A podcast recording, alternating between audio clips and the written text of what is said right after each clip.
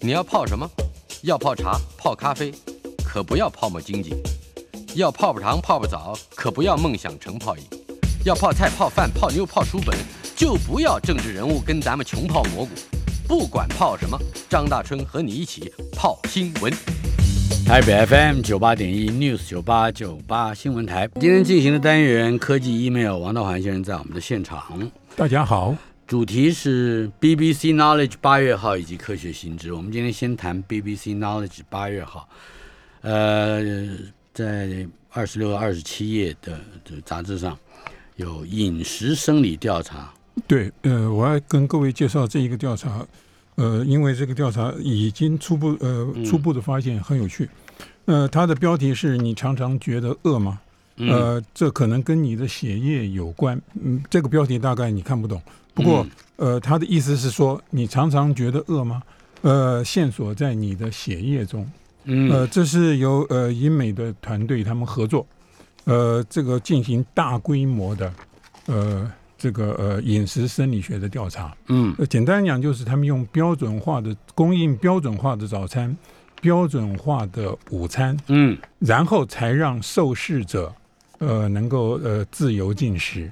那然后这个他们每一个参与实验的人，他们身上都要佩戴携带型的呃呃生理监控仪器，嗯，譬如说像血糖。是那所以他们现在已经有了一些呃初步的发现，所以这一篇报道只有两页，他就在报道这个初步的发现。嗯嗯那呃，第一点就是，当然他们发现每一个人对食物的反应都很不一样，这一点非常的重要。我我我们从公元两千年以来就不断的听说什么个人化的医疗是，OK？那现在我们我们在呃发发现最基本的生理，呃身体的生理反应都有个人化的现象。个别差异，对个别差异是相当相当的大的，所以呃，在这个比较严格的呃控制的条件之下哈，呃，嗯呃，研究人员已经发现，嗯，即使是摄取相同的食物，人与人之间的反应都可能有非常巨大的差异。嗯 OK，我想这是第一点，所以你你千万不要大家看了广告的名人，呃，向你推荐什么样子的呃调养法、饮食法或药品，呃，你就认为你吃了以后也嗯有会有用同样的效果，嗯呃，没有这回事。嗯嗯那、另外一个发现就是哈，那人体对于食物的反应，呃，并非完全取决于吃下的食物，是也不完全跟你的基因有关系，所以这个最有趣。啊因因为他们的受呃参与实验的人哈、他们刻意找了一些同卵双胞呃同卵双胞胎、嗯哼 OK，那所以他们可以呃这个检验呃遗传因素对于呃这个个体的呃影响到底是什么？啊那呃结果他们发现哈、基因的作用就是遗传的作用、嗯啊是实际上是非常小的，嗯呃而且啊可能还不是很重要的。啊哈他们发现啊，进食模式同样的重要，就是食物很重要，当然毫无疑问的。嗯那可是进食模式也很重要。呃，譬如说你什么时候吃，呃，你吃之前，呃，你呃的行，呃，你你你有没有做运动？那然后你甚至你前一晚的睡眠时间怎么样？你有没有嗯失眠？是呃，都很重要，就是甚至还包括前一餐你吃的什么，就是整体而言进食模式啊，呃非常的重要。但是你刚刚提到了一个一个名词啊，先前你说这个早餐是标准化的，也对，就是说，就是每一个参与实验的人都吃同样的食物，嗯包括同样的组成、同样的分量，因为你这样你才可以来彰显个别的差异嘛。我我们当然期我我望可以是想象外国人，尤其欧美人是，呃，cereal 啦啊，这个三明治啦，没有，他嗯们还有刻意的，他蛋们啊什么的。呃他们那还我们的话是烧饼油条，那也是标准化。不但不是，那你你事先有营养师来确定它的成分就行了嘛嗯？OK，嗯，所以它它供应的早餐，嗯，这个供应特别供应的是，呃，这个高脂高糖的食物，哦，嗯基本的目的就是要看你刺激你，呃，要嗯看你身体的反应嘛。是 OK，那所以啊他还他不见发得现是很健康的早餐，对不对嗯？它只是它标准化的早餐而已。呃呃不一定，嗯，就基本上就是让所有参与实验的人吃同样的东西。嗯呃，标准化的意思在这里。是那那你你为了实验的需要，呃，为了研究人员关心的问题，你可以供应高糖高脂的食物，你也可以供应低糖低脂的食物。嗯是看你目的是要看身体对这一类型的食物到底是怎么样反应嘛。嗯嗯结果他们发现有一些人在用餐之后两到四个小时之内，血糖水准会明显低于正常的基线水准。嗯 OK，那有一些人则没有这种反应。那这两种人，嗯，他们的饥饿反应也不一样。是你血糖比较低的人，他比较比较饿，比较嗯呃感觉到了你的这个胃口比较好。那血糖没有降那么低，呃，降那么多的人，他就不会感到那么样的饥饿，他就没有嗯那么强烈的进食的欲望，是是这么回事。OK，嗯所以蛮蛮有意思的。就所以呃呃，我我的感觉就是说，像这一类的研究哈、已经逐渐逐渐呃呃，让我们更细致的知道呃饮食对于身体的这个呃影响嗯呃，到底在 哪里？那你你譬如说，他就是说，呃，血糖降幅大的族群有什么样的特征？也就是说你，你你 呃，饱餐一顿之后，嗯很快血糖就下降到低于一般正常水准的地步，那是你就很容易饿。那这一类的人到底有什么样子的特征？结果研究人员嗯发现没有特征。啊呃，没有特征。那这个男性的血糖降幅要稍高于女性，也就是男人相对于女性而言啊是比较容易肚子饿的。呃，结果他们呃呃同时还发现，嗯那个别的差异非常的大，是，呃，没有什么特定的趋势，而且在年龄和体脂肪方面也没有没有明显特定的趋势嗯。对，所以所以总而言之，一句话就是说，呃，我们现在才开始有比较好的呃这个资讯，嗯呃，来了解饮食生理学，而而不是像过去一样，我们教教科书上基本上的和含不啷当的，就是大体而言说，每一个人你你要呃每一天要摄取多少的热量，然后你的呃脂肪、糖分、蛋白质的分布应该是多少。是那纤维性的食物和跟没有纤维性的食物的分布又应该是多少？呃，嗯那这个都是呃标准化的讲法。是那现在呃比较细致研究揭露了人个与别人之差异间的差异嗯是相当的大的。OK，是所以这是第一篇我们要呃介绍的，嗯，等于等于是一篇呃呃呃呃生物医学研究的新闻。是。另外，呃，也就是人现在越来越关心的，尤其是在海洋发现的塑胶微粒呃对一点都不生错。态我的我破我坏相我相信，嗯，这个大家都听到塑胶为例，大概三不五十，我们就要，呃，我们我们就会有有一些新闻，嗯呃，讨论的就是塑胶，呃，废料、塑胶废物。那嗯最近几年有塑胶为例，我们我们在这边也是其实也报道过。嗯那所以基本上这一篇就是让我们知道，呃，塑胶微粒到底是什么东西。那以后大家看到关于塑胶微粒的新闻的时候，就不至于这个瞎子摸象。OK，、嗯哼那基本上第一个第一个事实我们要注意的就是，呃，在我们日常生活里面，我们最常接触的基本材料，嗯基本材料有三种，第一种是混凝土，嗯第二种就是钢铁，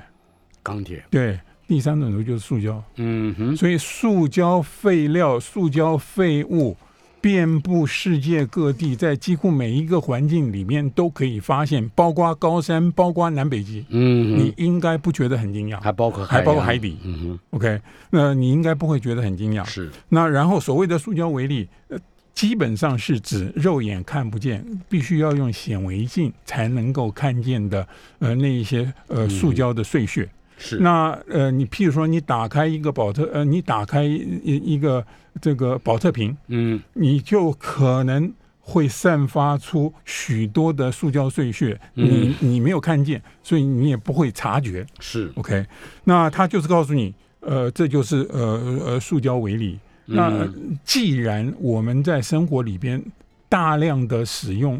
呃这个呃塑胶制品，所以我在我们的环境里面充满了呃各式各样的塑胶微粒，应该嗯不会令人惊讶才对。我想这是第一点，是呃，这是第一个事实。那第二个事实就是，那这一些塑胶微粒到底跟我们的健康有什么样的影响，有什么样的关系？嗯，呃，答案很简单，答案是不知道，有害这件事情不都知会道都是问号。答案不知道，啊啊答案我并没有说有害或没有害，嗯啊哈我的意思说是不知道。是，我的意思就是说，呃，科学家发现了这一些事实以后，应该会激发好奇心。嗯，呃，这个我们想知道，那这一些塑胶微粒到底对生物的健康有什么样子的影响？如果打开一个保特瓶，都会有放出几千个塑塑胶微粒的话，那我们一定会吸，身体会吸收它的嘛。一点不错，一是点不吧错，所以会会有什么样的我们影随响时不知道都在吸收对着对所以现在是这样子，就嗯发布这样子的新闻，第一点就是告呃呃告诉大家有这么一个事实存在。嗯第二点是希望不仅仅是研究人员感到有兴趣，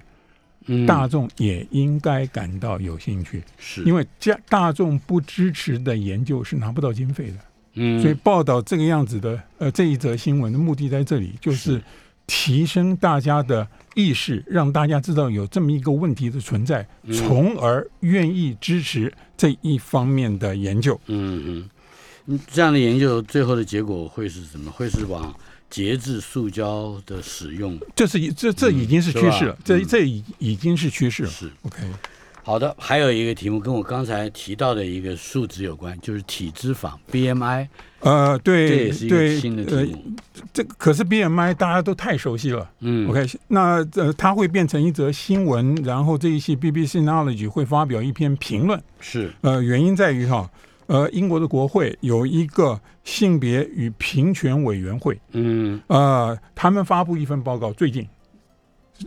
呃，他们呃要求要废除 BMI 作为一个呃指标呃重要的指标。嗯， OK，因为废在 除，他这们要为什废么，？他们要废除。那呃理由很简单，呃，理由在于就是呃，BMI 这个指标、呃、对于个人健康而言，并不是一个非常好的指标。它嗯对于政府而言，呃，对于研究机构而言，想要知道一个族群，或者想要知道一群人，想要知道一个城市、一个国家、嗯一个地区的人，呃，他大体的健康状况，那 BMI 是有用的。嗯可是对于个人而言，BMI 呃未必就那么一呃那么样子的有用，嗯，而且还有一点，BMI 是一个太方便的指标，你很容易呃这个评断别人，或者嗯呃甚至评断自己，因为我们现在已经知道了，在这个呃呃经济已开发的呃经济已发达的国家，嗯呃，成年人，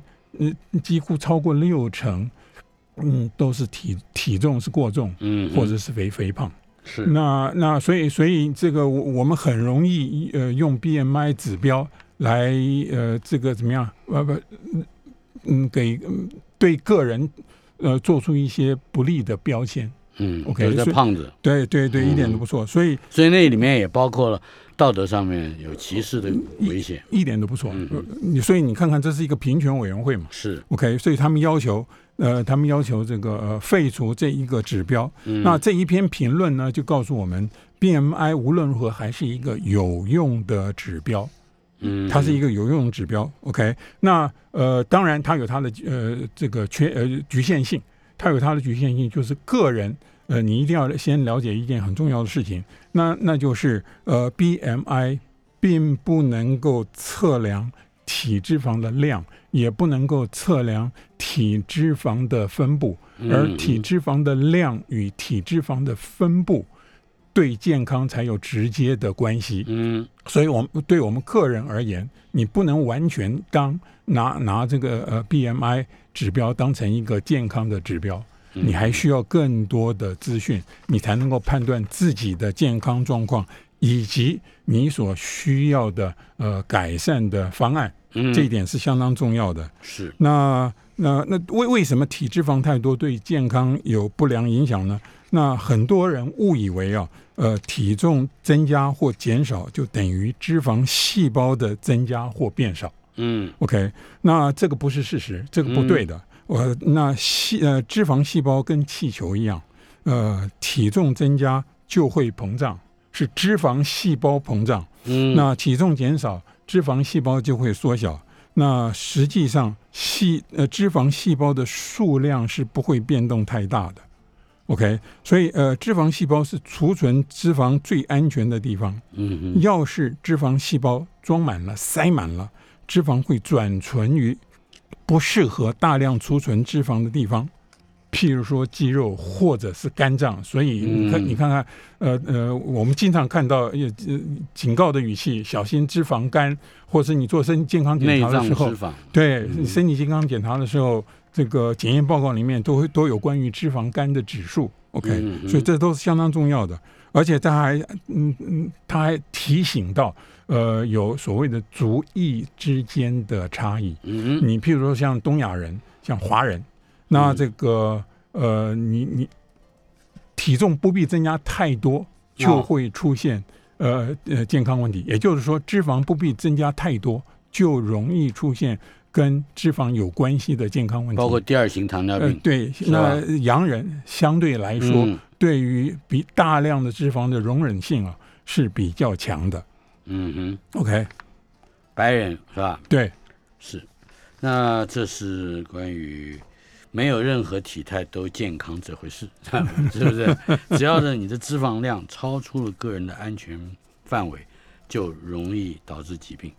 是接下来是，哎呦，是睡眠是吧？，对对对对，因为我我要介绍这篇特别报道，因为这这篇特别报道把它分成好几节，每一节都可以单独的看，就是专门来谈睡眠，大家嗯都关心的睡眠呃睡眠问题。是，呃，你知道在科普呃科普期刊里边，哎，呃最热门的呃话题呃之一就是睡眠。嗯，因为为你想想看啊，根据调查啊，呃，全世界经济发达的国家，呃，成年人有超过六成都睡眠不足，有睡眠都问有题，睡眠问题，所以、呃超过六成，超过六成，超过六成。嗯，所以以，所以呃，这篇特别报道值得呃大家注意啊。那这篇报道的作者呃呃，Walker 呃也也非常有名，因为他嗯呃二零一七年就出版了一本书，呃专门讨论睡眠，我们为什么要睡觉。呃那就是二零一七年的他那一本书，所以呃，这这一篇特别报告呃报呃呃基本上呃嗯等于是那一本书的一篇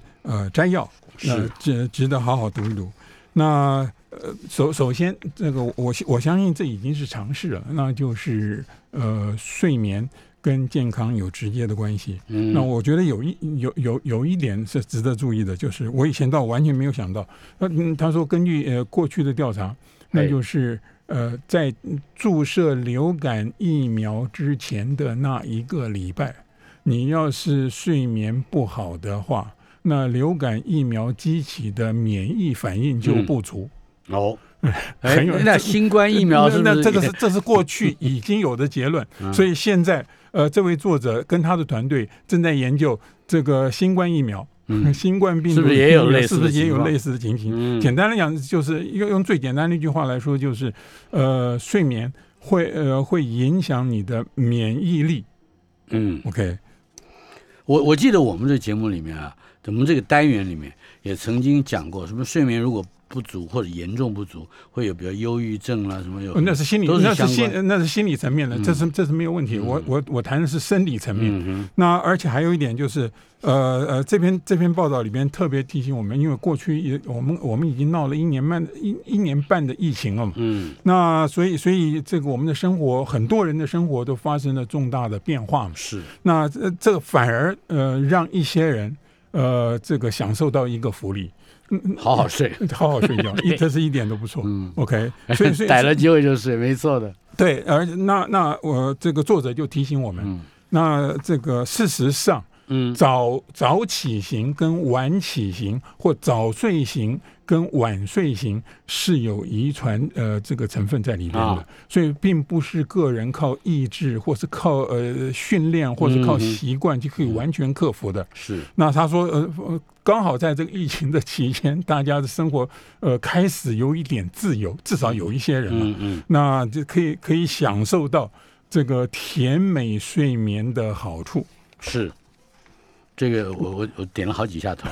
呃那就是你了。对，所以不他是想睡就睡哦对了。他，他他这边还提到，呃，我相信这也是尝试了，就是我们到底要睡多久？世界嗯啊卫生组织，呃，这个嗯提倡的标准是八小时了。嗯，那么不不过呃，根据这位作者说啊，他说这七到九小时都是可以的了，嗯就是七小时，呃，也也是也是过得去的。是 Alright 那呃，那他还谈到过为什么？呃，他还谈到这个呃呃睡眠不足，呃，嗯跟这个呃老年痴呆症也有关系。呃，嗯，他们说有一些人哈，呃，嗯，经常呃呃喜欢呃把自己比拟为拿破仑，因为拿破仑据说只每睡天晚上一一天只睡四个小时嗯。哇，你譬如说他举出来两个两个重要的人物，一个是柴契尔夫人，一个是雷根，嗯他们生前都曾经说过，呃，他们认为睡眠是不足，呃，不是，他们认为睡眠是不必要的，呃，他们很很，但他们他们很狂。他们很狂，他嗯们很高兴。可是，呃，作者就指出，千万大大家千万别忘记，柴契尔夫人跟雷根总统，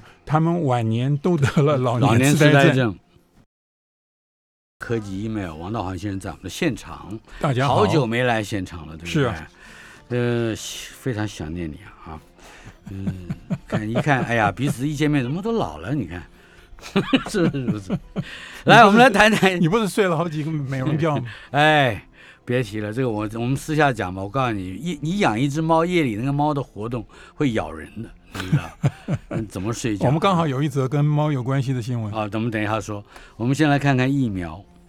对，现在大家都关心疫苗。那我们讲过好几个疫苗的故事。嗯那呃，今天再继续讲几个吧。那我我都觉得大呃，我一直老觉得嗯疫苗其实有很多故事可以讲，可是我们现在大家关心的疫苗问题只有一个，太狭隘了。嗯哼那那第一个疫苗的故事就是谈 mRNA 疫苗的优越性，我是相信这大家都已经知道了。那这是呃美国匹兹堡荣民医疗体系的一个团队，啊，他们分析荣民就退伍军人啊退了伍，军人，呃检验以及注射疫苗的资料，那发现 mRNA 呃疫苗也嗯有两种嘛，一个是莫德纳，一个是 BNT 嘛，嗯哼，那是最好的疫苗。是那研究人员分析的资料来自五万四千名农民，所以是是相当数量数量数量相当大的。那呃，结论是啊，呃呃，这个 mRNA 疫苗的保护力嗯分别是百分之九十八以及百分之九十六，嗯呃，莫德纳百分之九十八，BNT 百分之九十六。是那另一份研究就是同一个呃这个团队，他们在卡达，他们啊在位于波斯湾的一个小国。是，那呃，过去曾经是呃英国的殖民地嘛，嗯哼呃，一九七一年才独立的。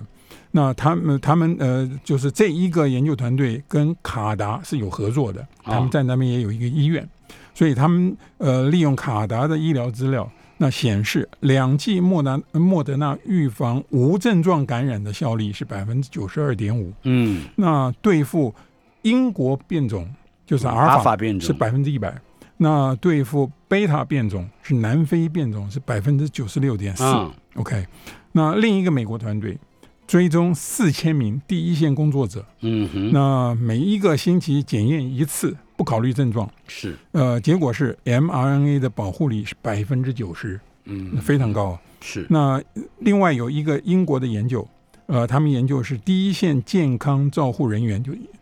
呃总共两万三千名，嗯那哼大多数都接种莫德纳的疫苗。是那他们每两星期检测一次，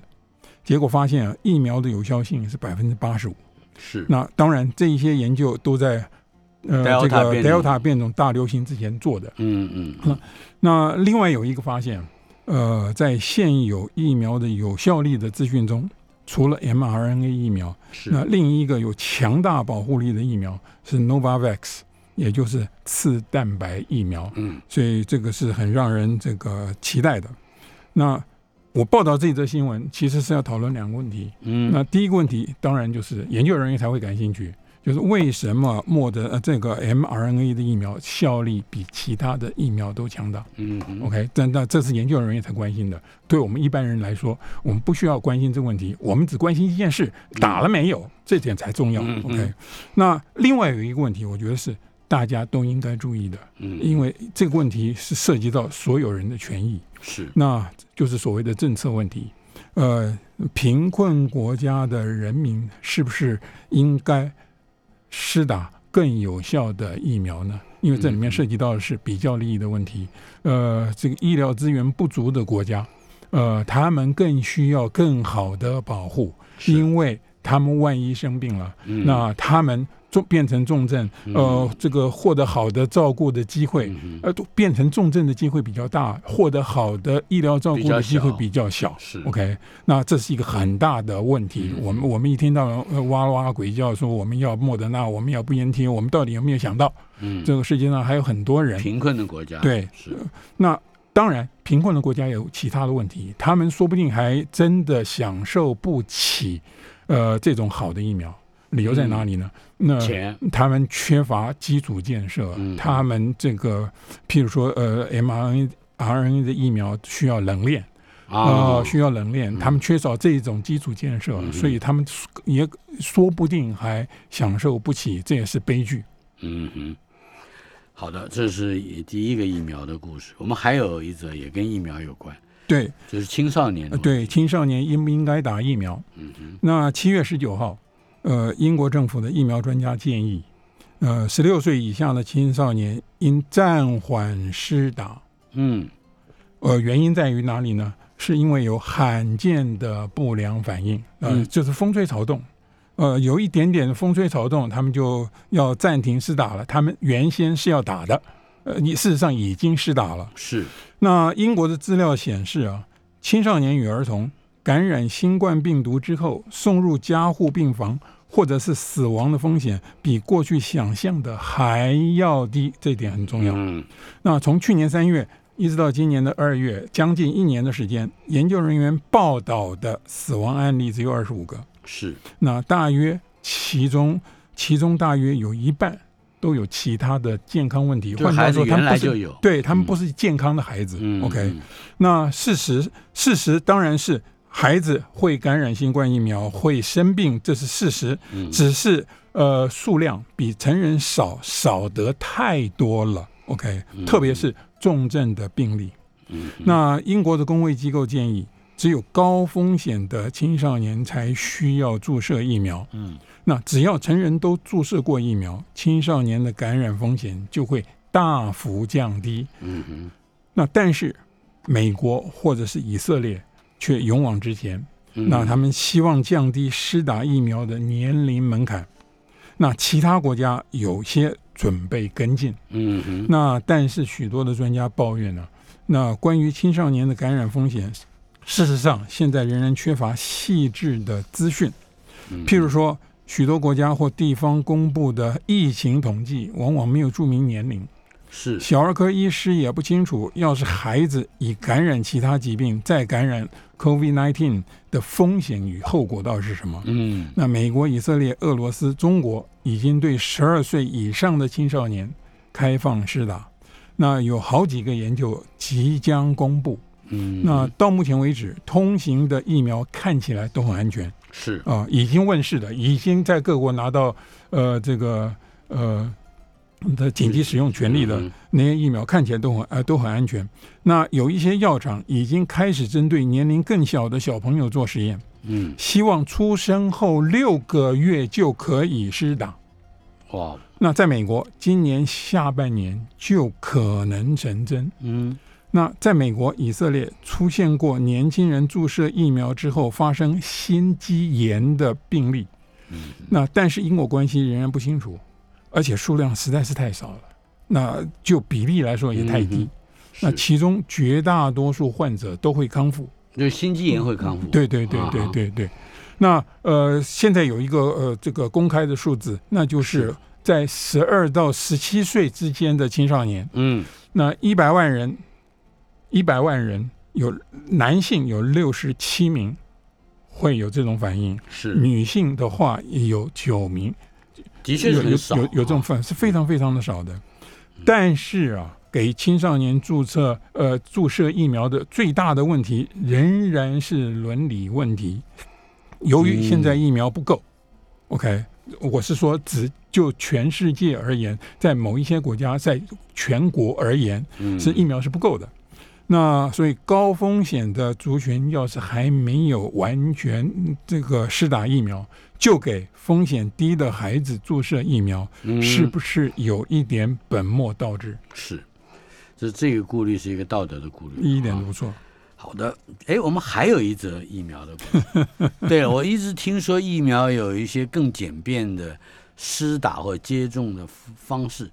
其中一种是吸入式，是一吧点？一点都不错，你知道吗？现在、嗯现在全世界啊，嗯正在做临床实验的疫苗啊，COVID-19 的疫苗有多少个？嗯，接近一百个，哦， 这个生意这是大的生意啊，接近一百个，这是一个最好的机会，试验各式各样的疫苗技术。嗯我我觉得这是一个机会，非常好的机会。嗯 OK，所以有接近一百个正在做临床实验。是当然其嗯其中是不是每一个都能够完成三期是另外一个问题，正在做，OK，是一百个，那其中还没有开始做的，嗯那这还有还有，那这将近一百个正在做人体试验的呃这个疫苗哈，其中有七个是吸入式的，嗯哼，从鼻子吸入，更简便哦很简单，啊、那理由理由其实非常简单啊。那、做吸入式的疫苗是是因为哈、新冠病毒主要由吸呼吸道进入人体，嗯它的主主要的感染病灶在肺脏。那政府与医呃呃医师叮咛我们要戴口罩，要拉开社交距离，嗯就是因为这一个事实。那因此呢，吸入式疫苗居然那么少，嗯，我们才应该惊讶。你看吧，接近一百个正在做实验的疫是苗，不到十分之一，不到十分之一。嗯 OK，可是对付 COVID-19，呃，吸入式疫苗应该是一个好主意才对啊。嗯 OK，那其实吸入式疫苗的点子很早就出现了。在一九六零年代，半个世纪以前，啊，那免疫学家也知道，吸入式疫苗激发释放的免疫球蛋白啊，与肌肉注射的疫苗所激发的免疫球蛋白其实是不一样的类型。嗯那这个呃，肌肉注射的疫苗所激发的免疫球蛋白是 A 型，啊呃，那对于保护 A 型，对于保护上呼吸道是特别重要的。嗯那这个呃，嗯它们与上呼吸道的呃上皮黏膜呃产物、啊、结合在一起，可以组呃组成有效的防护线。嗯而畸形免疫球蛋白保护的是肺脏的下半部。嗯那畸形免疫球蛋白在血液中的浓度必须必须非常高，呃，才能够保护上呼呼吸道。嗯，那因此呢，呃，肌肉注射疫苗的效价，呃，是畸形免疫球蛋白的浓度。嗯那现在正在实验阶段的七个吸入式疫苗，一个是牛津大学团队开发的，啊哈。那一个是华人开发的，是，那就是香港大学的团队。嗯哼，不过他们使用的载体不同，那一个是使用呃腺病毒，呃牛津大学，嗯哼，那一个是使用流感病毒，那他们最终的实验实验报告今年下半年应该会出来，是我们拭目以待。那我之所以要讨论吸入式疫苗的点子，嗯呃，在我们国家没有没有这个问题，是因有是因为有一个问题，就是在欧美，啊，现在欧美有许多人这个呃呃拒绝施打疫苗疫苗，他们要求自由。那嗯哼我我就在想啊，要是吸入式疫苗问世了以后，说不定就可以很方便的让那些反对疫苗的人也接受。哎，他就吸一下 嘛，是吧？台北 FM 九八点一 News 九八九八新闻台，八月三号星期二，今天进行的单元科技 email，黄道环先生在我们的现场。呃，另外一则科技新知也和 COVID-19 有 关。呃，不刚才我们讲讲到了，你说要讲猫的是吧？对，呃，猫与狗会不会感染新冠病毒嗯， ？OK，那事实上是一呃，去年去年就已经有人发是表报告了，去年九月，呃，答案是会，嗯狗与猫会感染新冠病毒，嗯，但是它们不会生病。不不不不会不舒服呃，他们不会生病。哦，呃嗯，而且狗的上呼吸道不会出现病毒，嗯因此不会传染给其他的狗。哦，哦那猫呢？那猫就会传染给其他的猫。嗯 OK，那但是到现在为止还没有发现猫狗传给人的例子。要是有的话就麻烦了。是 OK，因所为以猫会传染，是 是嗯对吧？是。它再传染给主人，对吧？那呃，生物医学研究要是做动物实验的话，使用动物使用的动物啊，呃，大都是呃小鼠啦、大鼠啦、兔子啦、猪啦，还有嗯狗。，哦哎，对， OK，嗯那猫的用途似乎比较少。嗯，那从动物实验的经费分布也可以看得出来，是，呃，这个有一位学者，呃，最近就发表评论，嗯，希望政府大力支持猫的研究。那那他大概那自是己在养学猫术期是在学术期刊上，啊在哈，学术期刊上，嗯哼那《纽约时报》就报道了这一篇评论。嗯啊、那为了吸引人注意啊，呃，支持关于猫的生物医学研究啊，举出的第一个例子，呃，就是治疗新冠肺炎的瑞德西韦。啊，呃，瑞德西韦是可以治疗新冠呃这个肺炎的药嘛是？OK，那这一个药本来是为了治疗猫的一种新冠病毒感染而开发出来的。哎，等一下是猫的一种冠状病毒，对对是，就不对嗯不是对不是冠针对冠状病毒，一种冠状病毒。啊冠状病毒。好新冠病毒就是新型的冠冠状病毒，是是是哦。所以您刚刚讲的这个瑞德西韦，原来这个药就是为了治疗呃猫的某一种冠状病毒。一点不嗯错。，OK 所以，所以就是就是为了你，你为了要说服大家，我们为什么要支持呃猫的用研究猫来做生物医学研究嘛？嗯那原因在于就是这个呃，我们也可以得到好处嘛。瑞德西韦就是一个例子嘛。嗯，那言归正传了，那狗的生物医学研究那么多，有一个理由，那是因为呃，狗的品种非常的多，不同的品种有不同的基因疾病，嗯，所以以所以你知道这这个呃呃研研究人员比较容易找到研究的题材。是那呃，不过啊，到现在为止啊，猫的基因组资讯啊，呃，已经是非常详细也非常的精确了，嗯那要超过狗。哦呃，而且其他几种猫科动物的基因组也已经定序完毕，老虎、狮子、豹子、雪豹、都已经完成了嗯是。 OK，所以比较的材料相当的多。那猫与狗都跟人类非常的接近哦，因此有许多共通的疾病。嗯那因此研究猫狗对于理解人类的免疫疾病呃的问题啊是特别的相干的。嗯嗯那猫狗不应该偏废，是那例如关于猫的过敏反应，已有非常好的基因资讯可以参考。那例如人类呃会罹患癌症，嗯那狗也会罹患其中一些，而猫罹患的癌症就比较少。哦也就是说，人、狗、猫罹患特定癌症的风险是不一样的。嗯那你比较这三个物种的差异，嗯也许在其中可以找到重要的防癌、致癌的关嗯抗键。癌的嗯好的。这是呃就猫的重要性了哈， 我们真是很少听到说实验室里面除了大鼠、小鼠、兔子以外，还会有经常会出现猫的，很少。不多嗯了，不是不能也，就是相对于呃，还包括还有猪、狗，啊相哈相对于这一些实验动物而言是，猫是少的。嗯哼，哎，接下来争夺宿主，病毒跟寄生蜂啊，哎寄生蜂，对的，寄生蜂这个呃这又是法布尔的故事，我对们已经对谈到过很多次是了。我相信讲很过很多多小次朋友都很熟悉嗯，寄生蜂的故事。是那这个是东京农工大学应用生物学教授，呃，他叫仲景，嗯呃，他的团队所做的一个研究。那我们先谈几个事实。嗯第一个事实就跟法布尔有关系了。嗯法布尔昆虫记第一册就是高明的杀手，是，那个高明的四呃杀手指的就是寄生蜂。嗯哼， OK，那呃，他们在毛毛虫体内产卵。是 OK，那些毛毛虫就是膜翅目的昆虫嘛。OK，、嗯那这是第一个事实。那第二个事实啊，呃，那毛毛虫，呃，也就是蝴蝶、飞蛾，呃，它们的幼虫，毛毛虫不只是寄生蜂幼虫的近卵，嗯，那还有其他的寄生生物也会呃利用。利用毛毛虫，对，那你譬如说病毒，好， OK，譬如说病毒，OK，那但是呢，呃，有一些蛾，嗯呃，就真的不怕寄生蜂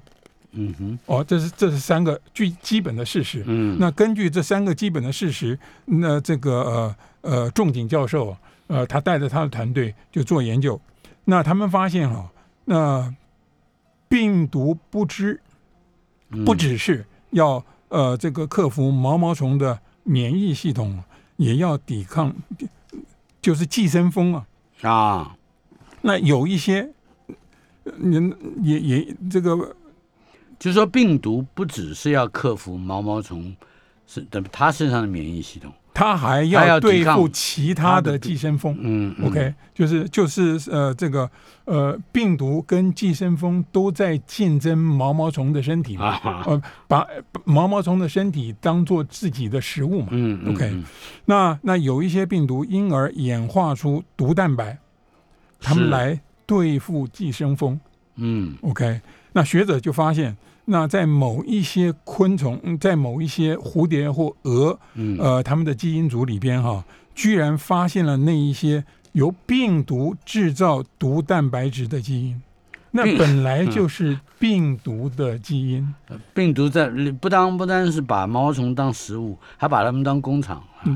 那也就是说，被寄生的蝴蝶或者是蛾，嗯，那从它们的病毒寄生物身上还是得到了一些好处。嗯哼，呃也就是说对抗了呃，对抗这个寄寄生蜂嘛，蜂啊，这个有趣。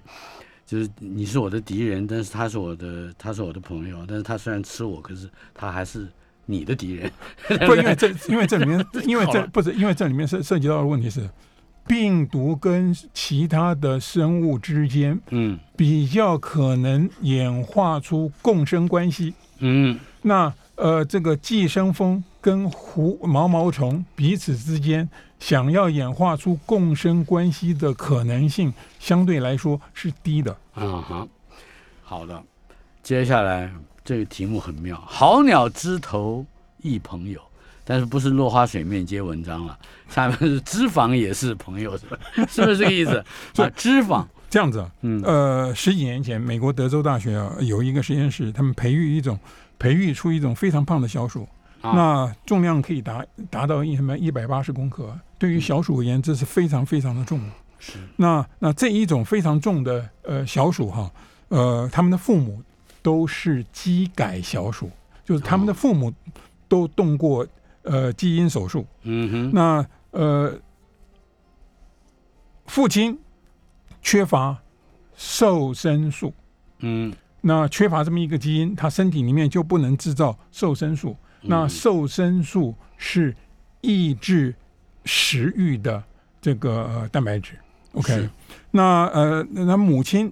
她会过度生产另外一种这个呃呃荷尔蒙，叫做支联素。嗯那这是由呃脂肪细胞分泌的，它会促进新陈代谢，也能够预防与肥胖有关的新陈代谢疾病。嗯哼， OK，所以父母各有一个这种特征，那结合之后，那这个在呃他们的子女身上，这个就产生了后果，嗯就就是他们的子女就会不断的吃，哦，哦，不对，因为他们他们的子女身体里面缺乏抑制食欲的没有办法抑瘦身制素，食欲，嗯对他们他们就不断的吃，那他们长得非常的胖，嗯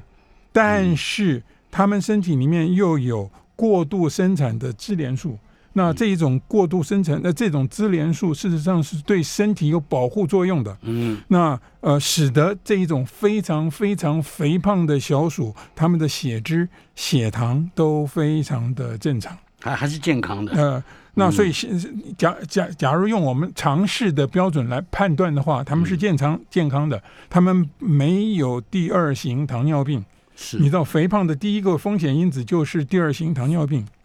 那就生理指标而言，他们是非常非常的健康的。嗯那总而言之，就是这一些，嗯，这一种小鼠，呃，这个到现在为止十多年来的研究让我们知道，嗯脂肪的分布，呃，要比脂肪的数量要重要。换言之，脂肪啊叫肥胖啊，不等于不健 康。定 不你你虽然胖，可可是你身体里面有那个基因啊分，布的位置要是对的话，嗯，那不会造成健康问题。这个可以好好研究新的领域啊。